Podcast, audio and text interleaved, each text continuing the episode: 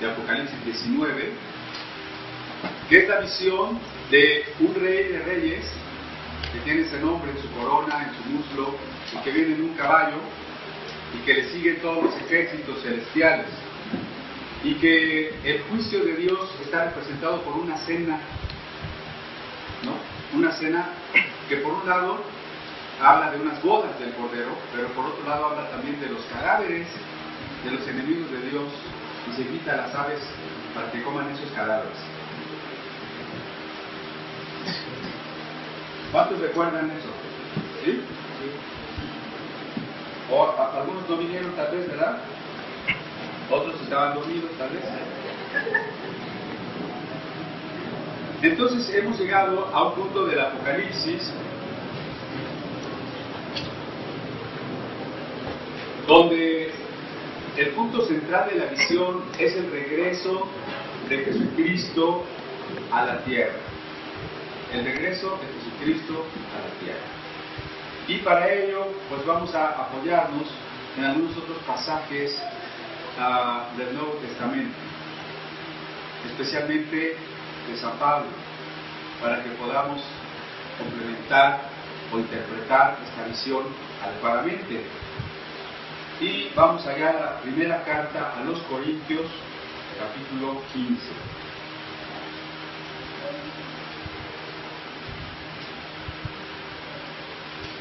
Decíamos que debemos esperar la venida de Jesús como la venida del amado, ¿no? Y no como algo que más parece una amenaza, ¿no? Así como cuando una mamá le dice al hijo, vas a ver cuando llegue tu papá que te va a dar una buena, ¿no? Entonces, ¿qué dice el niño? ¿Ya quiere que llegue papá? No, que no llegue. Y si llega, pues se hace dormido, ya se mete abajo de la cama, lo sea. ¿Verdad?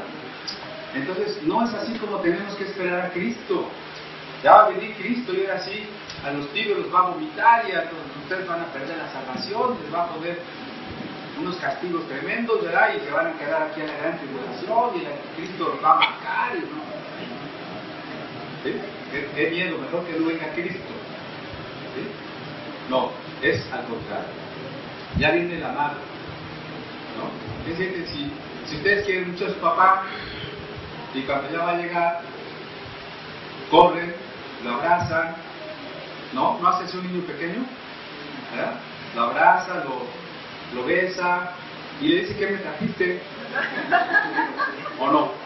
Así vamos a esperar a Cristo, Señor, ya ven, tráeme algo, ya quiero abrazarte. ¿Sí? O a la persona que, que, amamos en, en, cuanto a pareja también, si está lejos, si está en viaje, no, no estamos diciendo, ay, ojalá que no regrese. Bueno, que se tarde otro poquito, sino todo lo contrario, ¿verdad? Queremos que ya venga, ya estamos ahí, lo vamos a recibir y cuando llega, bueno, están las películas, ponen en cámara lenta cómo van corriendo para darse el abrazo, ¿verdad? O sea, así esperamos a Cristo con, con ansia, con amor, ¿sí? Eso debe de ser. Entonces, Corintios 15 dice, en el versículo. Gracias.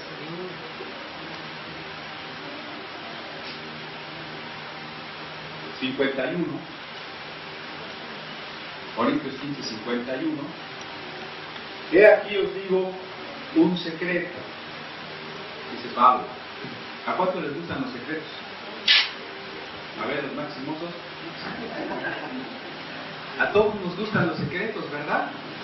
¿O no? Que nos cuenten un secreto. Bueno, a la gente le gustan tanto los secretos que las religiones esotéricas son muy populares. Las religiones esotéricas son las que dicen que los misterios del tercer milenio, ¿verdad? A la gente le gusta que le digan que, que la sabiduría se conoce por grados, Ahí en la masonería, ¿no? Uno va por grados hasta llegar al grado 33, ahí se supone que ya es un iniciado en los, en los misterios, conoce los secretos. Y a la gente le gusta mucho eso, ¿no? Hay, hay conferencias, hay lugares donde incluso se cobra muy caro por ir subiendo de nivel. ¿Sí? Por ejemplo, eh, la dianética es una religión que enseña que este mundo es como de quinta categoría. Y si nosotros queremos evolucionar a un mundo de primera, tenemos que ir a tomar cursos. Y el primer curso pues, nos costará 5 mil pesos, pero el curso número 10 nos costará 200 mil pesos. Y la gente lo paga. Porque están enseñando secretos para evolucionar e irse a otro mundo más, menos tercermundista que quintomundista, ¿verdad? Bueno, pero Pablo aquí nos dice a los creyentes, les digo un secreto, un secreto con respecto a la resurrección y la segunda venida de Cristo. Porque siempre tenemos duda, ¿no? Mucha gente me ha preguntado, ¿vamos a resucitar en cuerpo? ¿O Cristo resucitó con cuerpo? Parece que más bien nos imaginamos una resurrección de espíritus, ¿no? Lo cual, por supuesto, es incoherente, ¿no? Cuando Jesús murió en la cruz, no murió espiritualmente, ¿o sí? ¿Cómo podría resucitar su espíritu? Murió el cuerpo, ¿no? Tan en cuerpo que dijo tengo sed. Tan en cuerpo que cuando la lanza traspasó su costado, salió agua y sangre. Murió el cuerpo. Tan en cuerpo que fue envuelto en lienzos, sepultado. Entonces, ¿en qué resucitó? Y cuando va a venir, ¿cómo va a venir? Cuando ya leímos Mateo 24, dice, si les dicen por aquí está el Cristo, no vayan. Si les dicen que en el Estadio Azteca vayan porque va a estar el Cristo, ¿qué vamos a hacer? ¿Y si hace milagros? ¿Y qué tal si usted ya le diagnosticaron cáncer y ese que va a estar en el Estadio Azteca hasta quita el cáncer? ¿No van a ir? ¿Por qué no van a ir? Porque dice que cuando Cristo venga, va a ser como el relámpago. Y aquí Pablo lo reitera. Les digo un misterio. No todos dormiremos. No todos dormiremos. ¿Qué quiere decir? Dormir aquí, en este contexto, es morir. ¿Sí? No todos moriremos.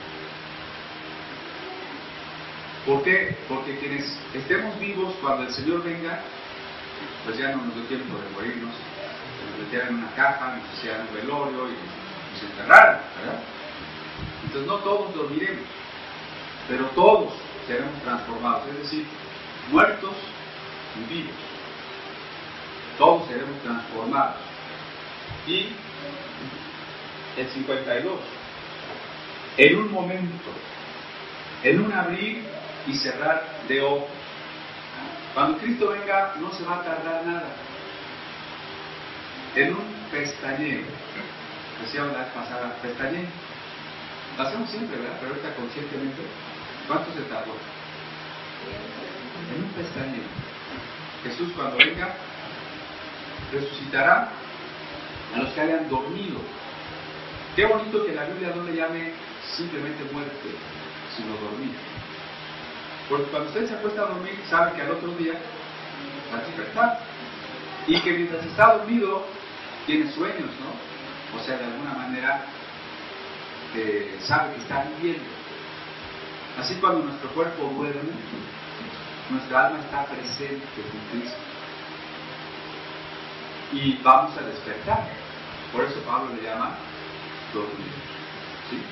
De ahí que no tenemos que tenerle miedo a la muerte. Aunque la muerte viene muy rápido para todos nosotros. A mí lo que más me preocupa es que el tiempo se va tan rápido que no sé si me va, si voy a acabar de hacer lo que tengo que hacer. Es lo que me preocupa de lo primero de la vida, ¿no? Pero en sí la muerte no nos tiene que preocupar, porque sabemos que vamos con Cristo. Y cuando Él regrese, en un instante, vivos y muertos, seremos transformados. ¿Por qué usa Pablo la palabra transformados? Sigue diciendo, a la final trompeta, porque se tocará la trompeta y los muertos serán resucitados incorruptibles y nosotros seremos transformados, muertos resucitados y vivos transformados, los dos para, para un mismo asunto, que esto corruptible, ahí dice el 54, ¿no? Esto corruptible fuere vestido de incorrupción. Entonces, no es que este cuerpo no sirva, no es que este cuerpo no sea importante. La gente piensa que en la religión lo importante es el alma, no el cuerpo. ¿Sí o no? Sobre todo mucha gente hoy cree en la reencarnación, ¿o no? Piensan que su vida pasada fueron Cleopatra y en esta vida, ¿verdad? Entonces, en ese concepto de la reencarnación, el cuerpo es como una cascarita, ¿verdad? En una vida eh, se desecha y ya, no importa. En otra vida nace con otro cuerpo y en otra vida nace con otro cuerpo, entonces el cuerpo no tiene importancia. La Biblia no enseña eso, la Biblia enseña que tenemos un solo cuerpo. El cuerpo que usted tiene es el único que va a tener para siempre. A ver, tóquese los ratito. Ese cuerpo que usted tiene es el único que va a tener para siempre. Entonces, quiéralo.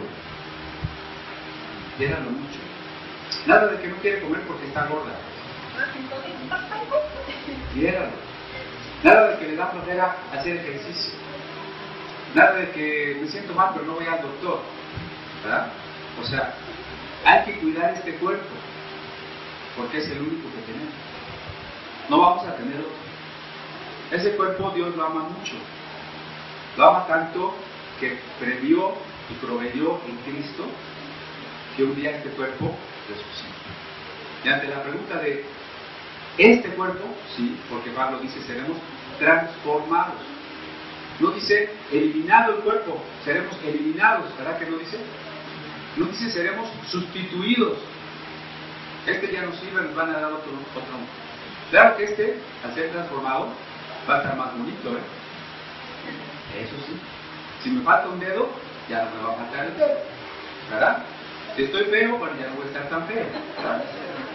Eso sí, porque esto corruptible será vestido de incorruptibilidad y esto mortal será vestido de inmortalidad. ¿Cuándo? A la final trompeta.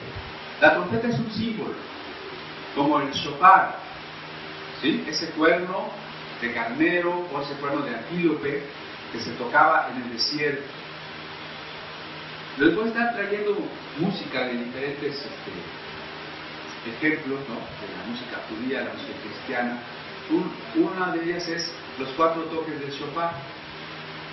El primer toque del shofar es el que indica reunión, se llama la Biblia Santa Convocación. El segundo toque es el que anuncia la batalla. El tercero es el que anuncia la victoria en una batalla.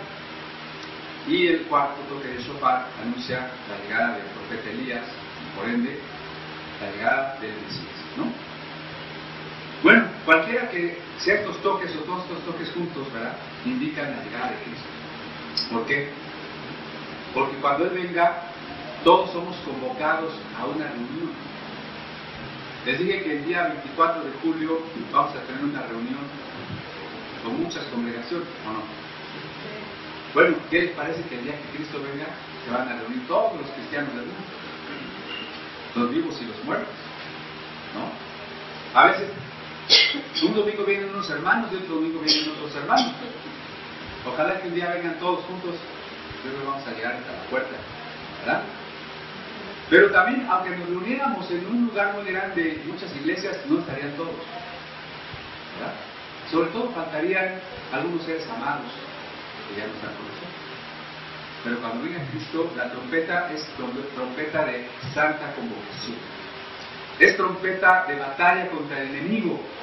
Por eso hablaba de la cena de las aves para comer los cadáveres. ¿no? ¿Recuerdan? O la otra figura que vimos que se pisaba en la de Dios y la sangre llegaba hasta los frenos de los caballos.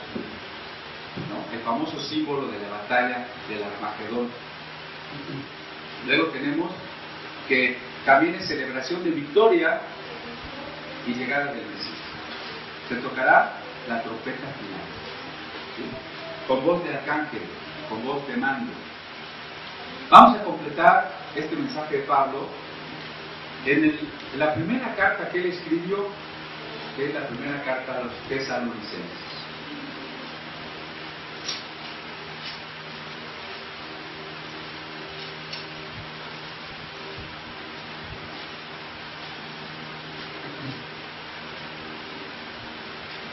No están acomodados los libros del Nuevo Testamento en el orden en que se escribieron, sino en orden de temas, evangelios, historia, cartas, etc. Y las cartas no están acomodadas tampoco en el orden en que se escribieron, sino por el tamaño, porque antes era muy importante copiar a mano y entonces había que medir el número de renglones se copiaba y así se, se pagaban las copias. ¿no? están ordenadas por tamaño. Pero la primera que escribió Pablo es la primera de los Tesalonicenses y fue escrita antes que los Evangelios. Entonces, el primer documento del Nuevo Testamento es este, primera a. Capítulo 4, dice, en el versículo 13. Tampoco queremos, hermanos, que ignoréis acerca de los que duermen, para que no os entristezcáis como los otros que no tienen esperanza. Probablemente repitamos alguna cosa que ya en alguna de las pláticas hemos dicho, pero la razón es que no siempre estamos los mismos, ¿verdad? Por eso les les repito a veces algo. Pablo dice que cuando se muere un familiar nuestro, no debemos estar tan tristes como la gente que no tiene ninguna esperanza. No sé si han visto algún sepelio de familias no cristianas, cuánto llanto, cuánta desesperación, casi alguna persona quisiera arrojarse a la, a la tumba, ¿verdad? También. Y bueno, hay filosofías que no ofrecen ninguna esperanza. Si yo soy materialista y evolucionista y se muere un, familiar, yo tendría que decirle a los dedos, ah, no te preocupes, ahí se acabó todo. No somos más que el cuerpo, ¿verdad? Ya no hay nada. Esa sería la esperanza que yo les podría dar. Pero Pablo dice, no, ustedes no se pongan tristes, nosotros tenemos una esperanza. Si Jesús murió y resucitó, todos nosotros resucitaremos. Pues, ¿Cuál es la importancia de que Jesús haya resucitado? No solamente de que Él como personaje, a veces civilizado, uh, venció a la muerte, tiene implicaciones muy importantes para la redención. Si Jesús resucitó, es que nosotros. Si Jesús tuvo un cuerpo y ese cuerpo murió y ese cuerpo venció la muerte, es para que nuestro cuerpo también pueda vencer la muerte. Y entonces, más adelante, dice en el 16, el Señor mismo con voz de mando, con voz de arcángel y con trompeta de Dios, lo que ya vimos en Corintios 15, ¿verdad? Descenderá del cielo y los muertos en Cristo resucitarán primero. Es decir, Jesús en este momento está vivo, pero no podemos percibirlo porque Él está en una dimensión espiritual. Descenderá del cielo no quiere decir que literalmente viene más allá de la luna, ¿no? Sino que Dios está presente aquí, pero es una dimensión espiritual. Cristo se va a manifestar ya en, una, en nuestra dimensión física, ¿En cuánto tiempo se va a tardar en eso? Un pestañeo. Y en ese pestañeo, ¿qué va a hacer? Con voz de mando, o sea, con ese, ese poder simbolizado en el Apocalipsis, por la, la voz que era como ruido de muchas aguas, ¿se acuerdan? Como voz de trompeta, va a ordenar que todos los cristianos muertos resuciten. Porque el reino es terrenal, recuerden ustedes eso. El reino es la renovación de esta tierra. ¿Sí? ¿Sí recuerdan eso? Y entonces los, tesalonicenses estaban preocupados por los hermanos que ya habían muerto. Dijeron, cuando Cristo venga y se establezca el reino en la tierra, y todo lo, todo lo creado, las plantas, los animales, los seres humanos, seamos como Dios lo había diseñado al principio. Esos cristianos que amábamos y que murieron, pues ya no van a estar aquí. ¿cómo van a participar del reino? Pablo les, recuerda la doctrina fundamental del cristianismo. Bueno, esos que han muerto resucitarán primero. Y luego, dice, nosotros, los que vivimos, los que hayamos quedado, seremos arrebatados juntamente con ellos en las nubes para recibir al Señor en el aire y así estaremos siempre con el Señor. En el mismo instante que los muertos resucitan con un cuerpo inmortal, nosotros que estamos vivos pero con un cuerpo corruptible, vamos a recibir un cuerpo inmortal. Porque ahorita nuestro cuerpo no podría vivir en una tierra de un reino eterno. ¿O no? Porque si ahorita se estableciera el reino eterno, pues a lo mejor yo podría participar 5 años, 10 años, ya, y me muero. Entonces, este cuerpo necesita ser transformado, ser incorporado. Los niños necesitan llegar a la madurez y los ancianos volver a la juventud. Todos recibir un cuerpo perfecto, en una edad perfecta, un cuerpo incorruptible. Y eso va a suceder en un instante y va a suceder, dice el texto, como si, como si se uniera la historia y la eternidad. Recibir al Señor en las nubes, las nubes son el intermedio ¿no? entre el cielo y la tierra. Entonces es esa, ese momento en que la historia deviene el reino de Dios, en que la historia culmina en el establecimiento del reino de Dios, el reino de Dios irrumpe en la historia de los hombres. Nos encontraremos con el Señor en el aire. Por eso dice Apocalipsis que él venía en un caballo seguido por los ejércitos celestiales. ¿Quiénes son los ejércitos celestiales? Nosotros. ¿Por qué, ¿Por qué venimos detrás de él? Porque acabamos de salir a encontrarlo en las nubes. Si ven que todo va teniendo una coherencia, entonces si lo, vamos por detallitos, el Señor viene cuando empieza a manifestarse de la dimensión espiritual a la material. Los muertos cristianos resucitan incorruptibles, los cristianos vivos reciben cuerpo incorruptible, segundo paso. Nos encontramos con Cristo y terminamos de, bajar con Él a la tierra, pero ya resucitados. Por eso dice que veníamos en caballos blancos, vestidos con ropas blancas y con coronas. Apocalipsis 19. ¿Sí se acuerdan de eso? Ok, ¿qué va a pasar en ese momento? Bueno, antes de ir allá, muchos interpretan este texto de otra manera. Muchos interpretan que este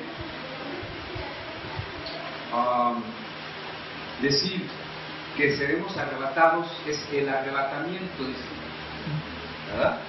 Y como dice que recibiremos al Señor en el aire, cuando seamos arrebatados, nos vamos a ir al cielo. Eso es lo que se enseña normalmente. Sí, pero miren, este texto lo interpretamos así porque así nos dijeron que había que entenderlo. Pero si, lo vemos con cuidado, el texto no dice eso. Y mucho menos en el contexto de los, de los demás pasajes de la Biblia. No dice que vamos a vivir en el cielo. A ver, denme un pasaje de la Biblia donde dice que vamos a vivir en el cielo. A cualquier creyente, católico, evangélico, le decimos, ¿y cómo va a ser la salvación? Ah, pues voy a ir al cielo. ¿A dónde dice la Biblia? Que cuando el Señor venga, nos vamos a ir a vivir al cielo. Quizás se infiere de Juan 14. Y que... Juan 14 no habla del cielo. Por eso digo que quizás se infiere. Voy a preparar lugar para, para ustedes, ¿no? ¿Y dónde lo va a preparar? En el cielo. No, no dice. No dice. ¿Verdad? No dice. Creo que al contrario, miren, Apocalipsis dice que vio Juan una tierra nueva, nueva. y que la Jerusalén celeste descendió, descendió a la tierra nueva. Entonces, ¿dónde dice que vamos a vivir en el cielo? ¿En qué parte del cielo? ¿En qué galaxia les gusta? ¿No? No dice. ¿Seremos arrebatados? Sí, para encontrar a Cristo y ser resucitados en ese instante. Eso es claro, aquí lo dice. Pero ¿dónde dice aquí que después de que nos arrebate, vienen siete años de gran tribulación? dice. ¿Dónde dice Pablo a los tesalonicenses que hay dos venidas de Cristo? Una, el rapto, y la otra, la segunda venida. ¿Sí dice o no dice? Se vale que busquen pasajes, ¿eh? No, hay ningún problema. Pueden, pueden aportar. O sea, ni Mateo 24, ¿se acuerdan que Mateo 24 dice que, vendrá como el relámpago, juntará sus escogidos y todo ojo le verá? Apocalipsis 19, que vendrá en su caballo y juzgará a las naciones y, y estará con sus escogidos. Ahora Pablo diciendo en, un, en Corintios 15, en un pestañeo nos transformará, en Tesalonicenses lo encontraremos en los aires y estaremos siempre con el Señor. No dice una diferencia entre un rapto, siete años de tribulación y una segunda venida. Yo no encuentro eso en ningún pasaje de la Biblia. Si usted lo encuentra, nos va a ser un gran beneficio si nos pasa el pasaje. ¿No? Yo sé que esto a lo mejor lo que muchos creíamos, ¿no? Yo también. Estoy apuntado. ¿sí? Pero por eso mi pregunta es, ¿cuál pasaje? ¿Dónde está el pasaje? ¿Dónde dice eso? ¿Quienes, quienes nos enseñan así? Tenemos internet, ¿no? Tenemos internet.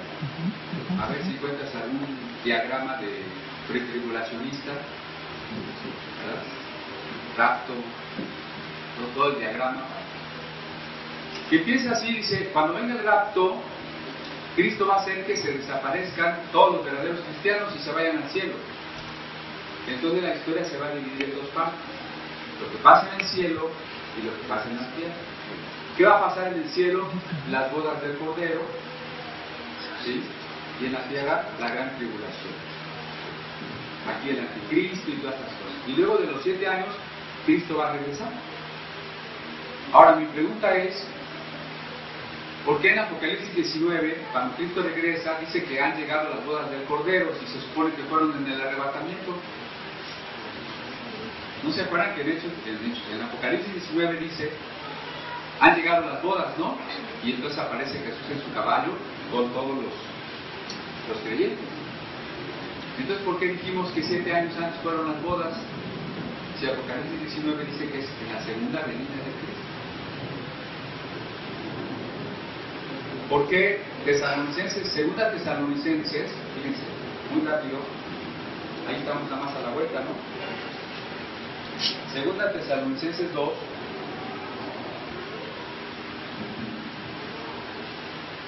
Pablo explica que mucha gente estaba predicando doctrinas extrañas respecto a la venida de Cristo y entonces él dice en el capítulo 2, en el verso 3, nadie os engañe de ninguna manera porque no vendrá sin que antes venga la apostasía y se manifieste el hombre de pecado, el hijo de perdición.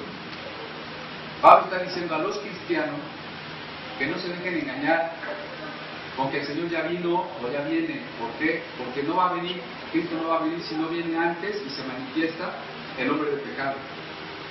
Entonces, ¿qué es primero? ¿El anticristo o la venida de Cristo? Y si nos está diciendo que no nos conmovamos fácilmente de nuestra postura porque tenemos que ver al anticristo antes de que Cristo venga. Todo eso como que nos deja con muchas dudas ¿no? en la postura de la tribulación, donde se hace una diferencia entre el rapto y la segunda venida. No espero convencerlos ahorita, ustedes creen de otra manera, solo quiero que lo meditemos un poco y que busquemos pasajes en ese sentido. Hay claridad en algunas escrituras para distinguir el rapto de una segunda venida. O más bien las escrituras no hacen esa diferencia, sino que en el momento que Cristo venga, los elegidos son resucitados y los mandados son juzgados, ¿no? Es lo que vimos en Apocalipsis 19 y es lo que vemos en Mateo, ¿sí? Bien, entonces, ¿cómo será la venida del Señor? Instantánea, no vamos a saber la fecha y la hora, ¿estamos de acuerdo? ¿Sí? Eso no se puede saber. Por eso cada, cada grupo que va surgiendo y poniendo fechas a la venida de Cristo, pues ya de antemano podemos eh, no creerles con tranquilidad, ¿no? rechazar ese tipo de, de enseñanzas. Vamos a regresar al Apocalipsis 19. Para que veamos que con la venida del Señor también hay un juicio.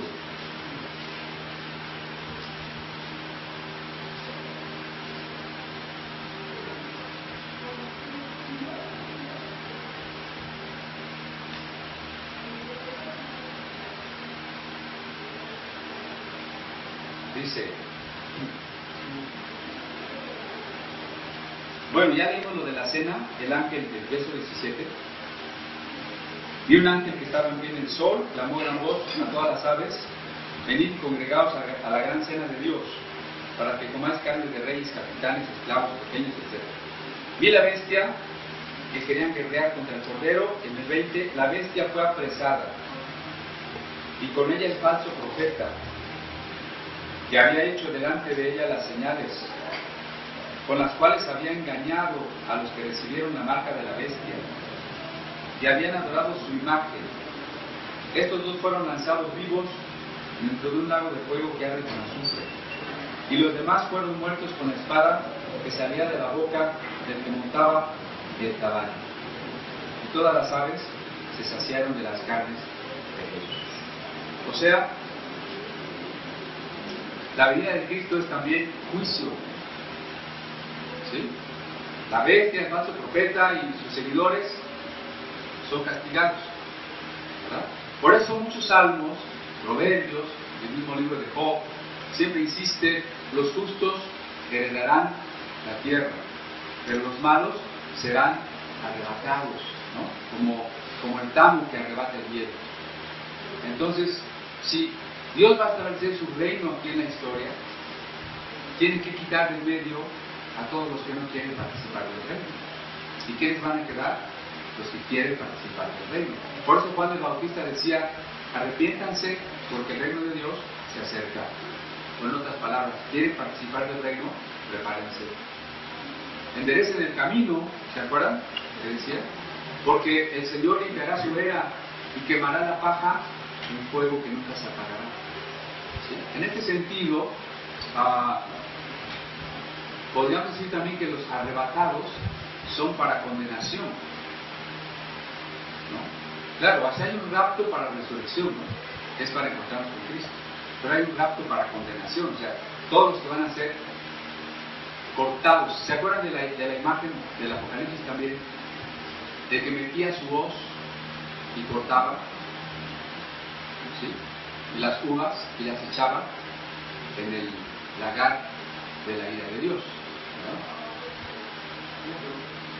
¿Y los condenados en la tierra no van a estar los condenados, ahorita me voy a, ir al siguiente capítulo.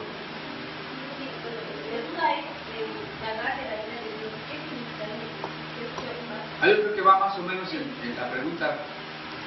Eh, vamos, a, vamos a irnos al versículo 11 del capítulo 20.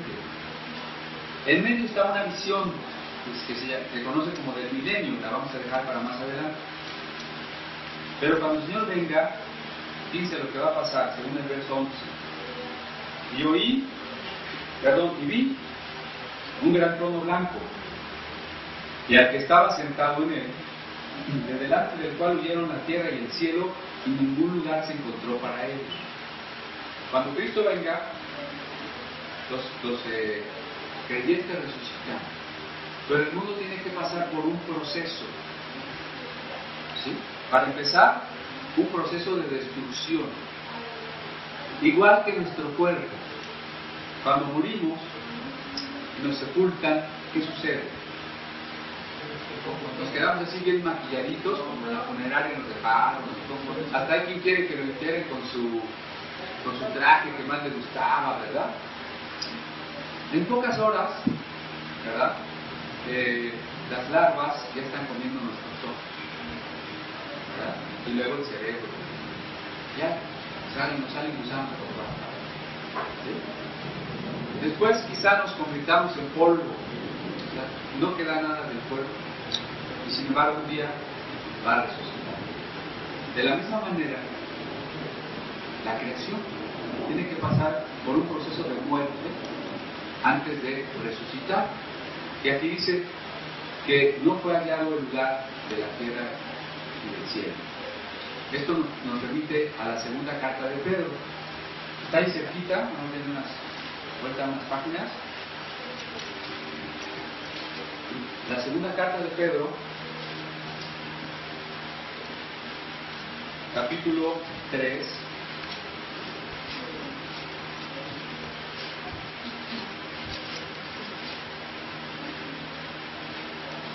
Versículo 3, 3, 3. Sabiendo primero esto, que en los posteros días vendrán burladores andando según sus propias concupiscencias. O sea, va a venir mucha gente que se burle de la doctrina del regreso de Cristo.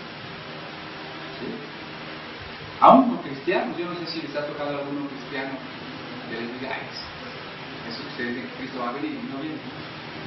¿Verdad? ¿Les ha tocado? ¿Sí? Diciendo, ¿Dónde está la promesa de su advenimiento? Porque desde el día en que los padres durmieron, todas las cosas permanecen así, como desde el principio de la creación. O sea, la gente va a decir, Cristo dijo que vendría, ya pasaron dos mil años y no ha venido. Y los cristianos de cada generación siempre están diciendo que Cristo ya viene y que ya no se tarda y no viene. Cuando yo era niño ya decían que Cristo iba a venir. Ya soy viejito y no ha venido, ¿no? Y todavía más, desde el principio de la creación no, no se ha manifestado Dios. Estos ignoran voluntariamente que en, el, que en, el, tiempo antiguo fueron hechos por la palabra de Dios los cielos y también la tierra, que proviene del agua y por el agua subsiste, por lo cual el mundo de entonces pereció anegado en agua. Pues esta es una, una idea antigua, ¿no? El primer mundo estaba basado en el agua, según los conceptos bíblicos, ¿no? las montañas están fundadas sobre los mares. Vean los, cuando los salmos dicen, ¿no?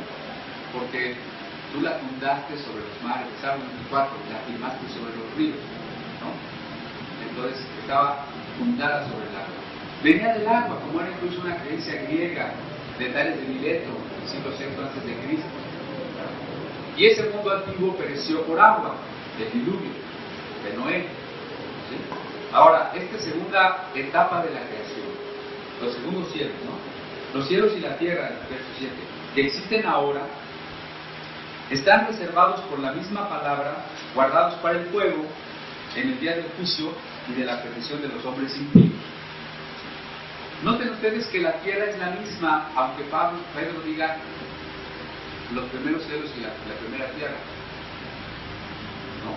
Porque después del diluvio, son los mismos cielos y en la misma tierra, ¿o no? Después de que venga una catástrofe, un cataclismo de fuego a la tierra, seguirá siendo la misma tierra. Como después del diluvio fue la misma tierra.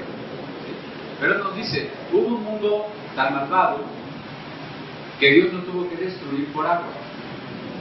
Por eso este mundo, cuando llegue otra vez a, a ser como en los días de Noé, que lo leímos la semana pasada, también perecerá, pero ahora por el fuego. Primero hubo una destrucción por el diluvio, ahora hay una destrucción por el fuego. Pero esa destrucción yo le llamaría más bien una renovación, porque el diluvio destruyó el planeta o lo renovó. Lo renovó, hasta volvieron a existir los mismos animales o no. Entonces, la segunda renovación es la renovación por el fuego. Por eso dice, pero los cielos y la tierra que hoy existen están reservados por la misma palabra, guardados por el fuego en el día del juicio y de la perdición de los hombres impíos. O sea, cuando llegue el momento de purificar este planeta, el fuego no va a afectar a los creyentes, tenemos cuerpos inmortales, pero los impíos, ¿sí? Aquí dice. Mas, oh amados, no ignoréis esto que para con el Señor un día es como mil años y mil años como un día. El Señor no retarda su promesa, según algunos la tienen por tardanza, sino que es paciente para con nosotros, no queriendo que ninguno perezca, sino que todos procedan al arrepentimiento. Si Cristo hubiera venido antes, nosotros no seríamos salvos. ¿Cuántos años tiene usted de haberse convertido a Cristo? ¿Quién tiene dos años de haberse convertido a Cristo? Menos de dos años. ¿No? Puros viejitos aquí. ¿Quién tiene menos de cinco años de haberse convertido a Cristo? Menos de cinco. ¿verdad? O sea que si Cristo hubiera venido hace diez, Vidal no se hubiera salvado. Si Cristo hubiera venido hace 30 años, Abby no existiría, ni Suri, ¿verdad? Si Cristo hubiera venido el siglo pasado, antepasado, fines del, del 19, ¿no? Cuando los testigos de Jehová habían puesto la fecha, si hubiera venido, todos nosotros ni siquiera existiríamos. Entonces, ¿es bueno que no haya venido? Pues sí, porque así nosotros también vamos a participar de la vida eterna. Entonces, no es que no es por tardanza, dice, sino porque Dios quiere que muchos más sean salvos. Pero el día del Señor vendrá como ladrón en la noche. ¿Eso qué quiere decir? Que no hay aviso. No hay aviso. En el cual los cielos pasarán con grande estruendo.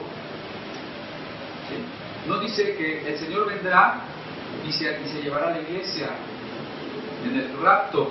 Sí viene como ladrón, pero no para robársela. ¿Ya? Viene como ladrón porque no sabemos cuándo. Pero ¿qué va a pasar en cuanto el Señor venga? Los cielos pasarán con gran estruendo y los elementos ardiendo serán deshechos y la tierra y las obras que en ella hay serán quemadas. ¿No? Puesto que todas estas cosas han de ser deshechas, ¿cómo no debéis vosotros andar en santa y piadosa manera de vivir? Todo se va a quemar. ¿Sí? ¿A qué? Si le gusta mucho algo de esta tierra, se va a quemar. Usted que tanto cuida su carro, que no tenga un rayoncito, se va a quemar. Usted que tiene su guardarropa, ¿verdad? La mejor ropa, su colección de zapatos, se va a quemar. ¿Sí? Usted que todo, toda su vida la ha puesto en esa casita que tanto arregla, se va a. Entonces, andemos de una manera donde Dios sea el centro de nuestra vida y no las cosas, porque todo se va a quemar. Esperando y apresurando, fíjense lo que nos dice, que andemos de una manera con Dios, esperando y apresurándoos para la venida del día de Dios. ¿Cómo que apresurándonos? ¿Se acuerdan del ejemplo que dijimos? Que si una chica se va a casar, no hace nada hasta el día de la boda, ¿verdad? No se ocupa de nada. ¿Oye, no es cierto?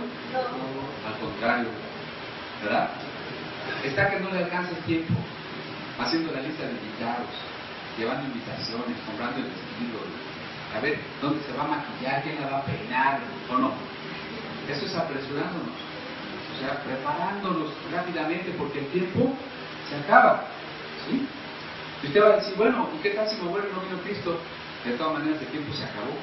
Usted ya no va a poder hacer buenas obras. Me adelanto un poquito. Las buenas obras que hagamos después de convertidos y salvados por gracia, las buenas obras que hagamos determinan nuestro lugar en el cielo o en la nueva tierra. Nuestra calidad, nuestro, nuestra posición entre los resucitados. Por eso también hay que apresurarnos. ¿no? De todas maneras no es algo que podamos dejar así. Porque Jesús dijo, háganse tesoros en los cielos. Háganse tesoros en los cielos. Si hubiera un estado de cuenta bancaria celestial, ¿cómo andaría usted? Estarían cobrando pura comisión por no tener saldo. ¿Verdad? Dice, esperando y apresurándoos para la venida del día de Dios, en el cual los cielos encendiéndose serán deshechos y, y los elementos siendo quemados se fundirán. Pero nosotros esperamos, según sus promesas, cielos nuevos y la tierra nueva en los cuales mora la justicia. No dice Pedro, será quemada esta tierra y por eso vamos a vivir en el cielo. ¿Verdad que no? esperamos tierra, igual que Noé, cuando salió del arca, era para él toda una tierra nueva. ¿No? Podía vivir donde quisiera, hacer lo que quisiera, una tierra nueva. Entonces, cuando Cristo venga, ¿qué, qué dijimos? Los creyentes son transformados con un cuerpo inmortal. Los impíos son quemados juntamente con el mundo para que surja una tierra nueva. Al ser quemados juntamente con el mundo, tienen que comparecer ante el trono de Dios. Regresamos a Apocalipsis 20. ¿Sí está conmigo ya lo, ya lo llevé por puros laberintos? ¿Sí? Dice, estábamos en el 20, verso 12. Y vi a los muertos grandes y pequeños, de pie ante Dios. Y los libros fueron abiertos. Y otro libro fue abierto, el cual es el libro de la vida. Y fueron juzgados los muertos por las cosas que estaban escritas en los libros según sus obras. Y el mal entregó los muertos que había en él. Y la muerte y el Hades entregaron los muertos que había en ellos. Y fueron juzgados cada uno según sus obras. O sea, ya se acabó el mundo. Ya no están naciendo niños. Esta creación ya fue quemada, ya fue purificada. No es, este, una idea bíblica, pero es muy ilustrativa si conocen ustedes la historia del ave fénix. ¿Sí? Un ave mitológica, ¿verdad? Que llegado un tiempo se quemaba, pero de sus cenizas resurgía una nueva ave fénix. ¿Sí? De la misma manera, cuando esta tierra se quema, resurge una tierra nueva. Pero, ¿quiénes van a vivir allí? Eso está determinado primero por los que pertenecieron a la iglesia, al pueblo elegido. Ellos son la esposa. Este cuadro que acabamos de leer es el juicio final. A veces se le pregunta a la gente, ¿tú estás seguro de tu salvación? ¿Estás seguro del perdón de tus pecados? Y dicen, no. Dios dirá, o sea, la gente sigue pensando que tiene que ir al juicio final y ahí es donde Dios va a decir si te salvas o no te salvas. Esa es una idea popular, ¿no? Como que en una balanza se ponen las obras buenas y las malas. Por eso yo todos los días ayudo a una viejita a pasar la calle. ¿Qué va a pasar a pesar más? ¿Las obras buenas o las obras malas? Y entonces piensan que si dice Dios, ah, tienes más obras buenas que malas, al cielo. Tienes obras, más obras malas, al infierno. Eso no dice la Biblia. La Biblia dice que si hemos creído en Jesús y hemos pedido perdón de nuestros pecados, estamos perdonados. Estamos vestidos con ropas blancas, ya lo hemos visto muchas veces. Somos la esposa. Vamos a las bodas. Cuando ustedes son invitados a una boda, se encontrarán algún caso donde el novio, en vez de invitar al juez de paz, haya invitado a un juez penal para demandar a la novia y se la lleven a la cárcel. Entonces, ¿cómo pensamos que la iglesia va a estar en el juicio final? Cristo no va a llevar a su novia al juicio final. Ya se casó con ella, ella ya está limpia, ya está glorificada. ¿O no?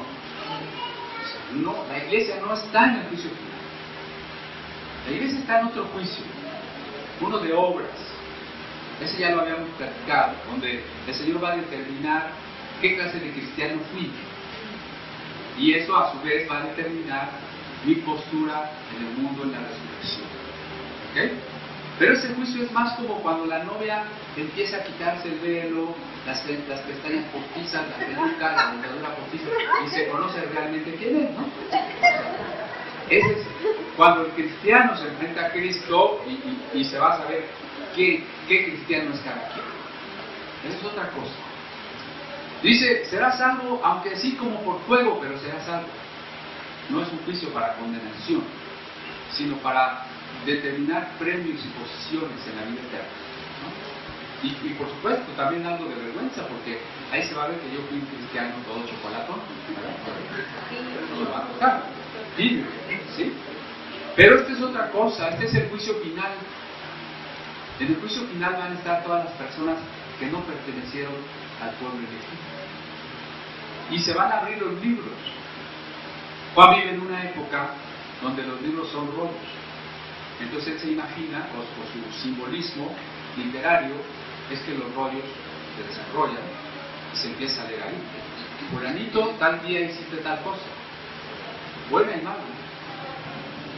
Así que, puesto un poco el lenguaje contemporáneo, se van a empezar a proyectar los videos de nuestra vida. Bueno, no de la nuestra, de los que estén en el juicio. Se van a empezar a proyectar los videos. Hasta, hasta lo que hicimos en lo más escondido, en lo más recóndito. Ahí se va a caer la cara de vergüenza, ¿no? Porque lo va a estar viendo los ángeles, la humanidad. Dios lo va a estar trayendo a la memoria. ¿sí? Todo lo que está en los libros. Y se va a abrir otro libro que es el de la vida. Es un símbolo también. No crean que Dios tiene tan mala memoria que tiene que apuntar en el libro de la vida. Es un símbolo de que Dios conoce perfectamente a los seres humanos. Pero en este juicio final, no está la iglesia, ya lo dijimos. ¿Va a haber gente que se pueda salvar? No. Sí va a salvar. Por algo se abre el libro de la vida, no nomás por ocioso, ¿verdad? ¿Qué gente se puede salvar? Ustedes se han preguntado, ¿qué pasa con los caníbales que nunca vieron de Cristo allá en África? ¿Qué pasa con los, los totonacas y los olmecas y todas las culturas que no vieron de Cristo? Los esquimales, los sumerios, ahorita mismo, ¿no? Los que viven en un país islámico y nunca han oído el Evangelio, ¿por qué? ¿Se ha preguntado o no? ¿O somos tan así, tan cuadrados, tan legalistas? No, eso es al infierno. No. Obviamente nos hemos preguntado qué pasa con mucha gente que no oyó jamás el Evangelio, que vivió antes de Cristo, que estuvo en un pueblo donde nunca se oyó de Cristo. Bueno, el apóstol Pablo en Romanos 1 y 2, no los, no voy a decir allá porque quiero llevarlos de cita pero en Romanos dice que el Señor juzgará por la ley escrita en el corazón, que las conciencias y los pensamientos de cada persona se justificarán ante Dios si hicieron bien o hicieron mal. ¿Sí? Ahí mucha gente va a decir, bueno, pues es que yo nunca oí del Evangelio. Acuérdate que sí oíste que que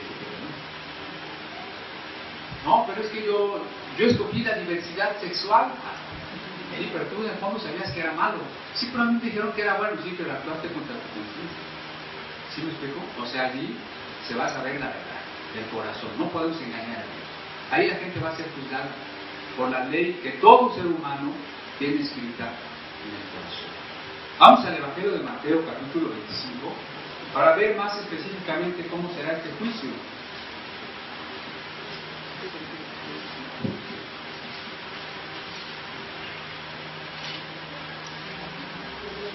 Verso 31.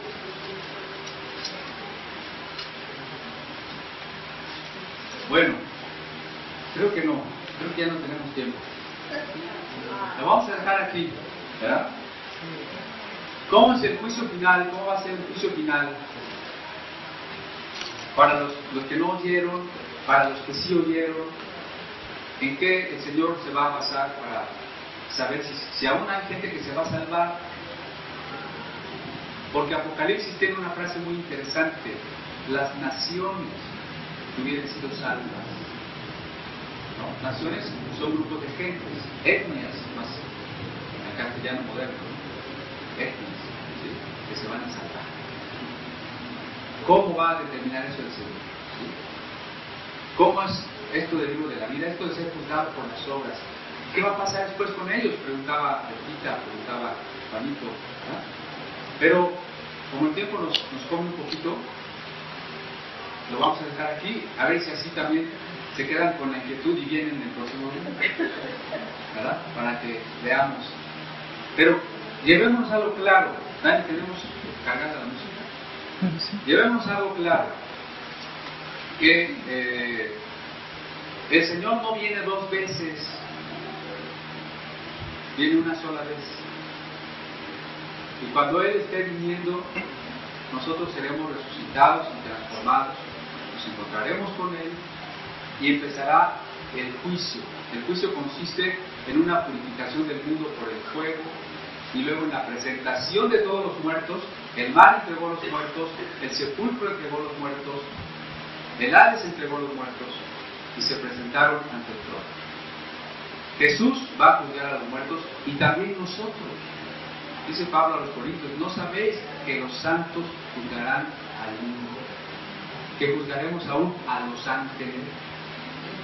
Pues ahí está el Padre en su trono, que da todo el poder al Hijo, la potestad al Hijo, y nosotros, para juzgar al mundo.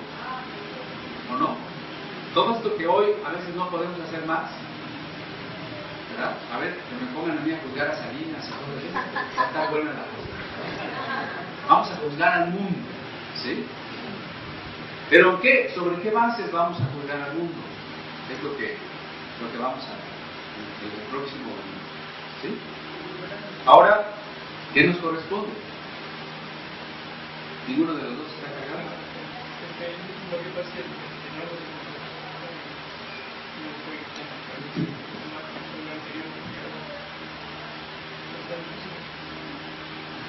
Este, ok, lo que nos corresponde a nosotros ahora, ¿qué es? Que somos la novia, ¿qué es? Prepararnos, maquillarnos, ¿no? ¿Verdad? Yo me imagino que las novias hasta se van al gimnasio, que les quede vestido, ¿no? ¿O no? O sea, tenemos que prepararnos porque el Señor ya viene, embellecernos, purificarnos, que nuestro vestido sea blanco, blanco, blanco. Acuérdense que eso determina qué voy a hacer en la vida. O sea, ya soy salvo por la gracia, eso no, no lo voy a comprar. ¿sí? Pero, ¿qué voy a hacer? ¿Qué, qué, qué privilegios me van a tocar? ¿Qué premios? Ahí está dicho. ¿verdad? Vamos a, a inclinar nuestro rostro y a orar por el mensaje y por la ofrenda. Señor, te damos gracias porque nos has dejado la Biblia. Si no fuera por estas palabras, no sabríamos cómo conducirnos en esta vida, no tendríamos estas maravillosas noticias de que tú vienes por nosotros, de que vas a darnos un cuerpo que no se enferma, que no le duele, que no tiene hambre, que, que va a vivir